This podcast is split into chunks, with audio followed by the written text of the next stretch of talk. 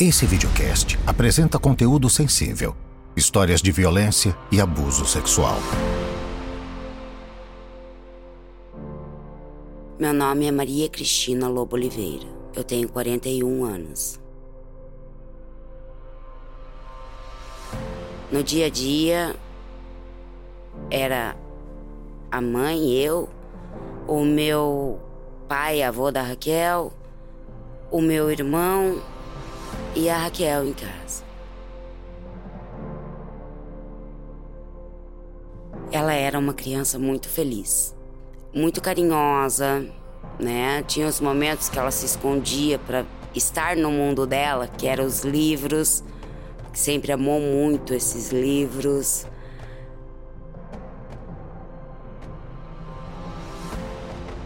O abraço dela que eu sinto até hoje, o peso no ombro que ela vinha abraçando, se jogando em cima. Um sorriso gostoso.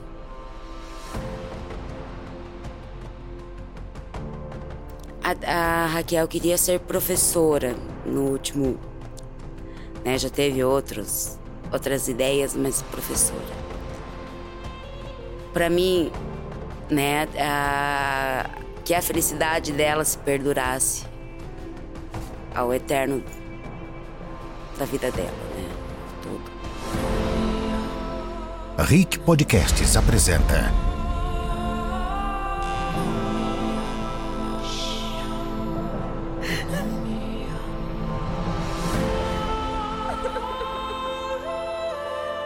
Túmulos Invisíveis. Apresentado pela sargento Tânia Guerreiro. Episódio de hoje: 11 anos de espera.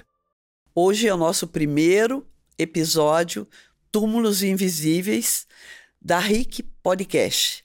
Hoje nós vamos ouvir uma mulher que teve uma história a mais falada no Paraná. O, a mãe da Raquel Genofre. Quem não lembra do caso da Raquel, aquela criança que foi pega ali no centro de Curitiba?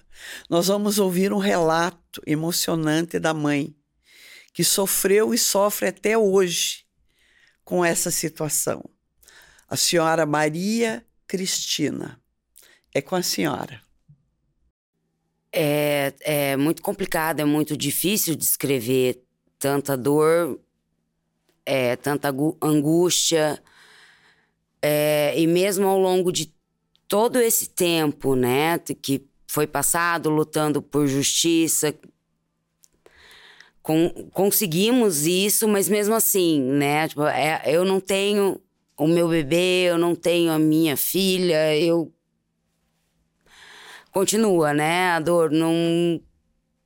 Não, não solucionou tudo e, infelizmente, os casos continuam acontecendo.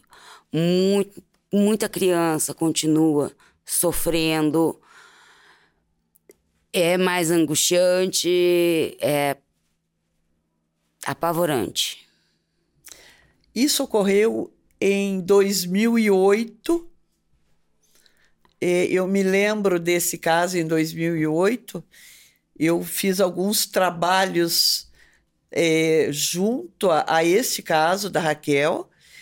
Eu gostaria de saber da senhora a senhora, eh, ela havia comentado alguma coisa, estava sendo abordada por alguém, se alguém estava conversando com ela. Pelo que nós investigamos, Raquel era uma criança muito assim extrovertida, conversava com as pessoas, era muito querida, até na, na linha de ônibus que ela fazia, que ela vinha para a escola, né? Ah, as pessoas conheciam ela, o cobrador, o motorista, os usuários daquele horário gostavam dela.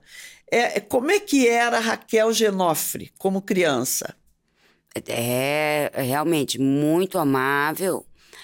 Ah, Para conseguir conquistar a confiança dela era fácil, né? E aí vinha adorava conversar, adorava escrever, ler, brincar, cantar, ela amava. É, é uma criança espetacular, né? Não tenho como dizer mal dela, reclamar. Hum, tinha as artes, como toda criança, mas realmente, assim, ela era muito comunicativa, né?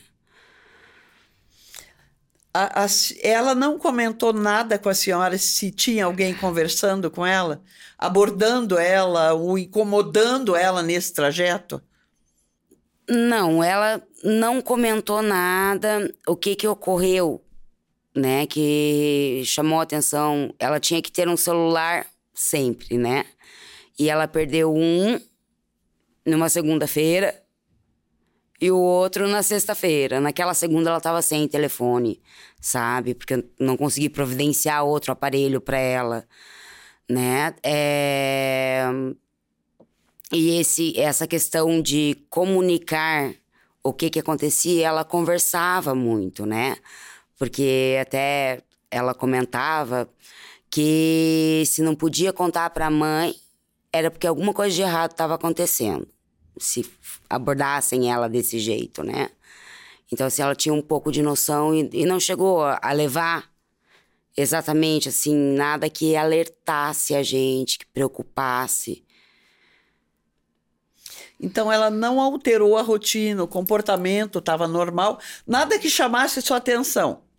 Nada que chamasse atenção, assim, foi até prêmio da biblioteca que ela ganhou, que ela foi receber o prêmio da redação da biblioteca no, na sexta-feira antes, então a gente estava até Biblioteca mais Pública pro... do Paraná. Isso, uhum. ela participou do concurso de redação e foi premiada na sexta-feira, né? E daí na segunda-feira ela não foi, ela não voltou para casa. Eu acho que não sei se segunda era feriado exato, ou terça, o primeiro dia de aula que teve depois da, do final de semana, ela foi ainda levar a medalha e o troféu para apresentar na escola. E não tinha nada assim que, que alertasse a gente, que preocupasse. Não teve. As pessoas que tiveram presentes ali no, na premiação da biblioteca foram investigadas e tudo, né? A senhora pode me dizer qual é o meio que a sua filha usava de transporte para ir da sua casa na escola. A senhora, na época, trabalhava no colégio? É, eu trabalhava. Não era colégio, eu trabalhava. Tinha gente da família que trabalhava no colégio que ela estudava. No colégio onde ela estudava. Uhum. E eu trabalhava na educação da prefeitura de Curitiba, né? Na época, educação infantil e tudo. Então não, não tinha esse cruzamento, como eu levar e eu ir buscar. Mas a, ela ia de ônibus. Ela andava duas quadras, pegava o transporte. E no ali... seu bairro, ela andava duas quadras, tomava o ônibus e descia onde? Na Rui Barbosa. E daí ali do Shopping Metropolitan até o Instituto de Educação também dá três quadras, né? Um pouco mais. E a escola mais perto ali eram umas seis quadras de casa. Se fosse andar sozinha o tempo todo, né? Então é, eu achava que ela estava mais segura fazendo esse trajeto com um ônibus do que indo daí sozinha para a escola próximo de casa. Qual era a idade dela na época? Nove anos. Nove anos. Uma menina esperta, porque pelo que nós fizemos o levantamento, uma menina que conversava com todo mundo, né? Dando atenção para as pessoas. Na época, eu investiguei o caso, não que eu tivesse é, no comando da investigação, não. Eu tive uma participação na investigação e eu me lembro que nós procuramos na região câmaras de vídeo. Naquela época não era tão comum como é hoje, quase todo o comércio tem câmeras de vídeo. Na época nós a última imagem que nós tivemos da Raquel é, é quando ela atravessa a rua e olha para ver se vem vindo o carro. A, nesse momento, nós tivemos a imagem dela. Dali para frente, nós não tínhamos mais. Então, o que, que eu imaginei? Eu, sargento Tânia Guerreiro, que já tinha, na época, é, bastante tempo na área de pedofilia. Eu imaginei que a pessoa que fez aquilo era da região. Conhecia muito bem a área e sabia onde ia ser pego. E que ela já conhecia essa pessoa. A senhora também teve eh, essa desconfiança? A senhora também teve esse, esse mesmo essa mesma forma de pensar que eu, achando que alguém era conhecido dela, alguém que levou, que levou ela e fez o que fez com ela, era conhecido dela? É, é alguém que abordou ela de uma forma que foi direto no ponto fraco e fez ela abrir guarda e seguir caminho com essa pessoa. Até mesmo porque ali no centro, qualquer criança que comece a, a, gritar, todo mundo vai olhar, todo mundo vai conseguir descrever, porque é muita gente, né, nesse horário de saída de escola, que está circulando por ali. Então chama muita atenção. Com certeza, esse monstro conseguiu convencê-la tranquilamente de desviar o caminho. A senhora falou em ponto fraco. Ela tinha alguma coisa que ela quisesse muito? Olha, é aquele negócio, né? Você oferecer um sorvete para uma criança na hora que está saindo da escola, que já estão com fome, né? Chegam em casa querendo devorar tudo que aparece em frente para matar a fome, porque gasta energia ali. Então, às vezes é um ponto fraco de uma criança, né? Isso que eu tô falando assim, um sonho, ah, vamos ver um livro com ela, ela iria ver um livro, porque ela amava livro, né? Conseguiria convencer, né? É. Com certeza, esse agressor, ele já estava observando a Raquel. Porque o, o pedófilo, ele, nós temos vários tipos de pedófilo. Um dos pedófilos é o pedófilo alheio, que eu classifico como pedófilo alheio, que é o caso desse elemento que pegou a Raquel. Ele pega, aborda, estupra e mata. Por que ela vai reconhecer ele? Não sei. Porque ele, ele, ele faz isso porque ele sente prazer em estuprar e matar. Ele abusou dela e colocou o corpo dela em uma mala e desovou na roda ferroviária. Ele guardou lá, porque ele sabia que lá as câmeras também não estavam funcionando. A senhora conhecia este elemento? A senhora conhecia essa pessoa? Já tinha visto por ali ou a senhora não conhecia? Então, é, foi naquele semestre exato que ela começou a ir de ônibus sozinha e voltar, né? É, foi, foi nesse. Até novembro, né? Que foi bem no começo do mês. Foi aí que ele deve ter feito a abordagem com ela antes, sem chamar a atenção, né? De, de fazer com que ela trouxesse para nós a informação de alguém abordando ela. E não tem, eu não, não tive contato nenhum, nem nem o nome, nem a fisionomia em si, sabe? E mesmo você olhando, daí você começa a ligar um monte de pessoa que podia ser, que, né, é um, um pouco mais gordinho, que tem mais ou menos a idade. Você começa a ligar na, na sua vida, né? Criando. Mas não, realmente foi aí desde que foi descoberto, né, que o DNA deu 99% tentando encontrar alguma semelhança, resgatar alguma coisa na memória e não, não conseguindo. A senhora pode me dizer quando a senhora sentiu falta da, da sua filha? Que horas a senhora sentiu falta da sua filha? E como é que a senhora trabalhou isso? Como é que, o que, que a senhora sentiu nesse momento quando foi descoberto? Então, a minha rotina era até as sete horas da noite no CMEI que eu trabalhava. Dali, aquele dia em específico, era seis e cinco, não tinha mais criança, o CMEI foi fechado, eu não fiquei até as sete, então. Saí essa uma hora antes e cheguei em casa. para mim, eu sempre chegava em casa e ela tava lá. E ela não, né, tipo, cheguei, ela já não tava. O coração ficou aflito, eu começava, né, eu ficava lá na, na frente no portão esperando ela chegar e voltava. E daí deu 6 e 15 deu 6 e 20 deu 6 e meia. Eu comecei a ligação. Porque tava, para mim foi estranho chegar em casa e não ter visto ela ali. Começou a ligação para minha irmã, ligação para o pai dela, ligação para o meu pai, que são as pessoas mais, né, que, que poderia ela estar com. Não conseguimos, né? Daí o, o pessoal começou a se reunir e ir atrás, vamos na escola pegar o número de telefone dos amiguinhos, vamos, sabe, ligamos para os amigos. Foi toda essa correria ali aquela noite. Depois, no outro dia já, né, saí, não, fiquei sem dormir a noite toda. No outro dia eu já tive de manhã ali na Rui Barbosa. Escola, daí fizemos boletim de ocorrência, tudo e, e procurando, né?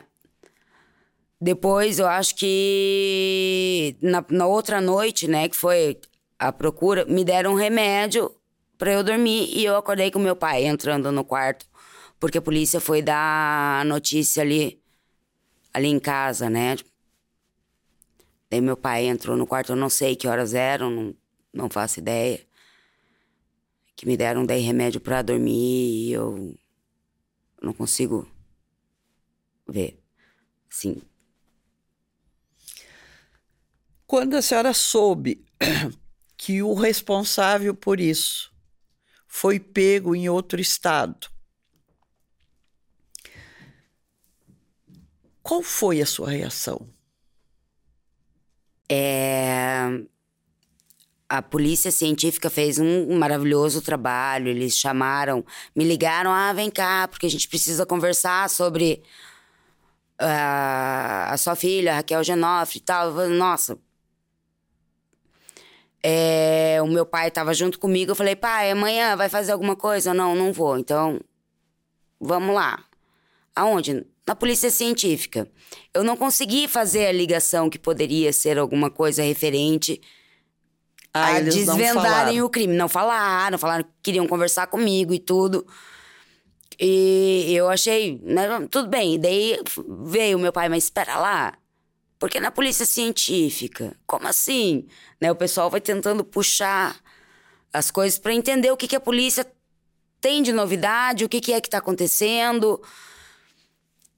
Chegamos lá e as coisas foram se desenhando como se fosse isso. Eles não falaram assim, olha, a gente ainda falta um último, uma última contraprova tal. Mas descobrimos, não temos o nome, não sabemos nem foto, nada, porque por enquanto são só números, eles foram muito. Né? Assim, mas foi assim. Eu, é, eu não consigo te descrever. A, a justiça foi feita aqui na Terra, mas e daí agora? E a minha filha, né? O que, que eu vou lutar por ela e cadê ela? E, porque querendo ou não, né? É, é um dia a dia de construção por luta de justiça e agora nem mais isso eu consigo fazer. É, é, é uma mescla de sentimento muito difícil de explicar. Quando a senhora soube que ele foi julgado e condenado? Bem, eu acompanhei o julgamento lá dentro, né? Tinha que estar tá indo para depor e, e, e, fiquei até o final. É, foi, foi muito complicado. Assim, ver a forma que a pessoa é, ela não consegue nem montar uma história no meio das mentiras criadas. Então você não sabe até onde o depoimento dele aquilo era verdade, o que, que é mentira. Nossa, é horrível né? Da, a ver a ficha corrida. Mas, assim, é uma luta muito grande que ele não fizesse com mais ninguém o que, que fez com a minha filha.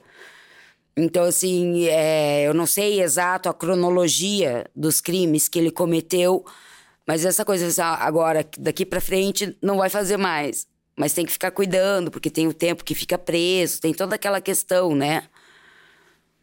Da, da justiça, como funciona, né? E então tem, tem que ficar de olho, tem que cuidar. Agora que a gente sabe quem que é culpado, não preciso mais andar na rua com medo. Será que foi esse? Será que foi aquele? Porque hoje tem o criminoso preso. Tem nome e sobrenome. Isso. E uma condenação. A senhora acha que foi pouco a condenação dele? Para mim, sim. Né? Mas é. De acordo com as nossas leis, né? Ou se faz toda uma reforma, ou né? Não tem como eu falar assim, ah, eu queria pena de morte, ah, eu queria. Porque são até coisas que eu não defendo no dia a dia, porque tem inocente que é preso, né? Nessa questão não tem dúvida, ele é o culpado. Para mim é pouco é, né? Porque assim, ele devia ficar numa solitária, devia não poder ter contato com ninguém mais. Mas tá de acordo com as leis e ele tá pagando de acordo com essas leis, o que fez. Do período que foi encontrado o corpo de sua filha até quando apareceu o culpado, nesse período, a senhora também teve vontade de ir, de investigar, de ir atrás? A senhora fez isso?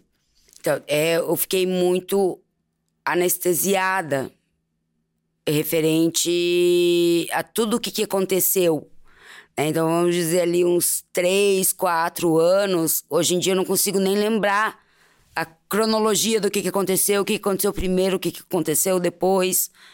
É, é muito difícil, né? Dessa, assim, eu te dizer.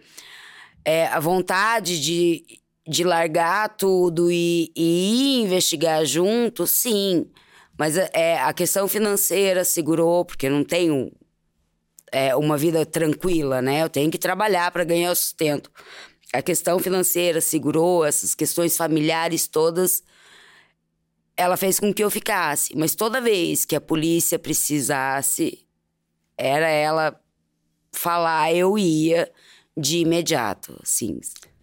E me diga uma coisa, é, dona Maria Cristina. Nós, quando estávamos investigando, recebíamos muitas ligações falsas dando pistas. A senhora também recebia esse tipo de ligação? Eh, ou alguém pedindo dinheiro para poder dar informação da sua filha, ou dizendo eu vi, eu sei quem fez. Sim, muitas, muitas, muitas abordagens assim que a gente sabe ali que a polícia recebeu as denúncias falsas, às vezes rixa entre uma pessoa ou outra, encrenca, briga, né, entre pessoas querendo culpar alguém, fazer outra, né? Tipo, ah, não, eu vou lá denunciar, é, vou lá fazer essa denúncia porque vão investigar e vou ferrar com a vida da pessoa. Mas realmente a gente tinha, nesse caso, um DNA que era isso que iria comprovar. Tive ligação também é, de pedir dinheiro, queriam me entregar carta psicografada. Gente, assim, né? Até esse mundo todo místico, eles colocaram, né? Usaram, ah, não, para você me paga tanto que eu te levo a carta que ela fez, sabe? Ah, né? Teve bastante disso. Então a senhora percebeu que as pessoas não respeitam a dor de uma mãe que passou por um por algo terrível na sua vida e as pessoas ainda querem ganhar dinheiro em cima desse sofrimento. É muito ruim a falta de entendimento né, da população é, de querer tirar proveito a benefício próprio, né? Porque se é rixa com uma outra pessoa, se é briga que eu quero ferrar, então eu vou fazer a denúncia lá na polícia, naquele caso. Poxa, estraga o trabalho da polícia, faz perder tempo, faz. Porque toda a denúncia que foi feita foi investigada realmente. Um trabalho muito bom da polícia, assim. E também essa questão de tirar dinheiro, no geral, o proveito todo em cima da dor do outro. Tipo, não importa como, o quê. O importante é que eu vou ser beneficiado. Essa falta de entendimento da população é, é triste você se deparar com isso, assim. Eu acho que falta de amor, de respeito aí, Sim. Né? ganância. Sim. No dia do julgamento, a senhora participou, a senhora teve contato visual com o agressor da sua filha? Então, no dia do julgamento, é, eu tinha que estar presente como testemunha, mas não era obrigado a ficar o tempo todo. Eles forneceriam um link para eu estar acompanhando o julgamento em casa, mas eu não consegui sair dali. E eu sabia que o criminoso não estava lá. Ele fez por vídeo para não voltar para Curitiba conseguiram fazer por, por vídeo chamada, né? Não sei como que chama isso exato, mas ele fez, uh, ele deu, foi, feito o interrogatório dele desta forma. A então, senhora chegou a ver o rosto dele, então? Eu vi o rosto pela televisão, né? Não, não tive de frente com ele, porque um dos traumas muito grande é eu me imaginar próximo de alguém que consiga cometer uma crueldade dessa. Para mim é inaceitável, inconcebível. Então, até quando eu fui, que ele chegou a primeira vez em Curitiba, eu tive na delegacia, né, ali na Homicídios. Eu fiquei 15 dias de atestado médico depois. Por, por medo, por pavor, porque voltou tudo aquilo, sabe? E eu não olhei ele cara a cara. Só me falaram, sabe aquela gradinha ali? Então ele tava lá para lá, por debaixo da escada, você entra ali, ó, ele tava lá. Só por esse comentário já me veio, né? A senhora adoeceu por conta de saber que a senhora estava em um ambiente junto com o agressor da sua filha. Isso. Sem nem conseguir olhar ele. Mas eu, eu fiquei muito mal, assim. Você consegue dimensionar a dor dessa mãe? Ela não teve o contato visual, mas pelo fato dela estar no mesmo ambiente dele, ela ficou 15 dias de atestado, gente. Olha a dor desta mulher. Maria Cristina, se naquela manhã você pudesse falar com a sua filha, o que você falaria? Não saia de casa. fica aqui. Que eu acho que seria o jeito que eu conseguiria ter ela. É a vontade de, de colocar as crianças dentro de uma redoma de vidro para que nenhum mal possa acontecer a eles é tão imensa dentro de mim, assim, que vocês não fazem noção. E pavor. Imaginar que existem pessoas e essas pessoas fazem, voltam a fazer essa crueldade é, nossa, não sei. É difícil até organizar a fala. Nós sabemos que a senhora hoje é uma lutadora para que isso não ocorra com outras crianças. A senhora pode nos, nos informar o que, que a senhora faz hoje para que não ocorra mais isso com as nossas crianças? Então, eu sempre tive muito à disposição das escolas onde eu conheço profissionais ali dentro para estar tá indo dar, né, fazer uma palestra para eles, porque eu acho que a informação ajuda muito e é um alerta criado para as crianças, né, verem a mãe, saberem do caso, verem a mãe, para eles se prevenirem, né? É, eu acho que a luta tem que ser muito grande para conseguir fornecer uma prevenção, né? Não é, não é proteção depois que acontece as coisas, e sim a prevenção para todas as nossas crianças. Então, é, é, o meu sonho é conseguir montar um projeto, né? É, até tem o Instituto Raquel Genofre ainda. Falta de verba, falta de apoio, que precisa muito disso, e infelizmente é o, é o que, que faz a, a coisa ainda estar no papel. O Instituto Raquel Genofre é onde fornece cursos para os profissionais da área de saúde, de educação, de segurança, para estar tá lidando com essas situações, é, levando para as escolas, né, também essa questão da, da pedofilia, para eles conseguirem prevenir que isso aconteça com eles, mostrar os sinais de alerta que as crianças precisam ter acesso a, a essas informações que já vai ajudar a proteger muito e também daí né, nesse instituto teria o acolhimento né das crianças e mulheres que sofrem abuso. Isso fica em Curitiba? Não, então, é, é projeto da família montar isso. A gente não, não conseguiu ah, tirar do papel. papel ainda. Uhum. Isso mesmo, porque assim, você precisa de um, uma questão financeira grande para conseguir isso, né?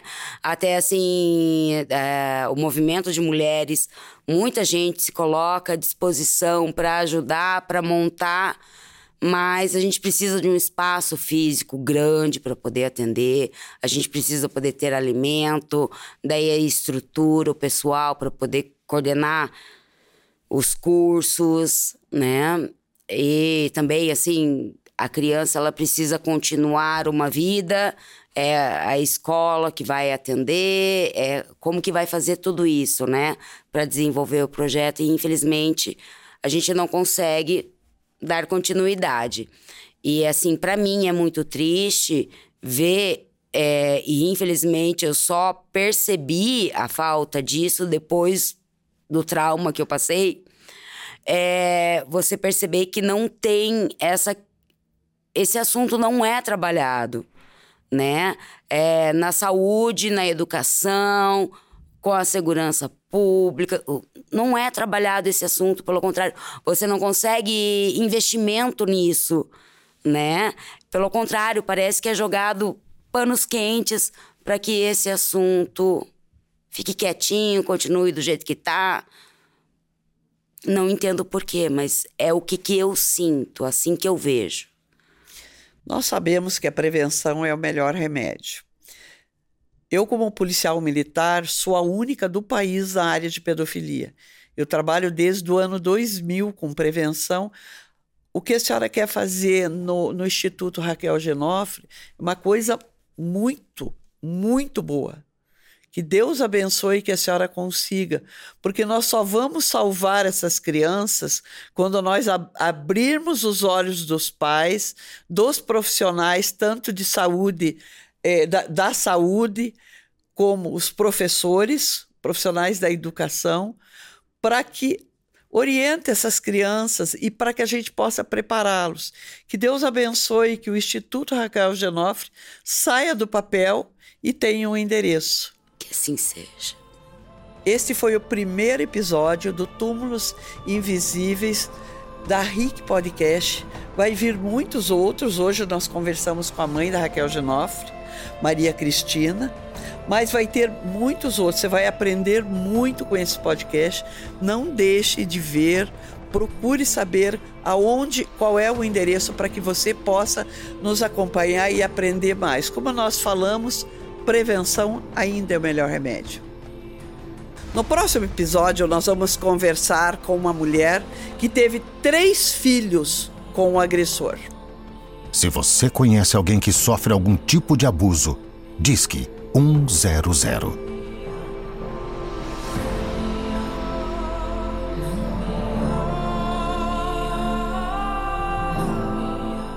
Rick Podcasts, uma empresa do grupo Rick.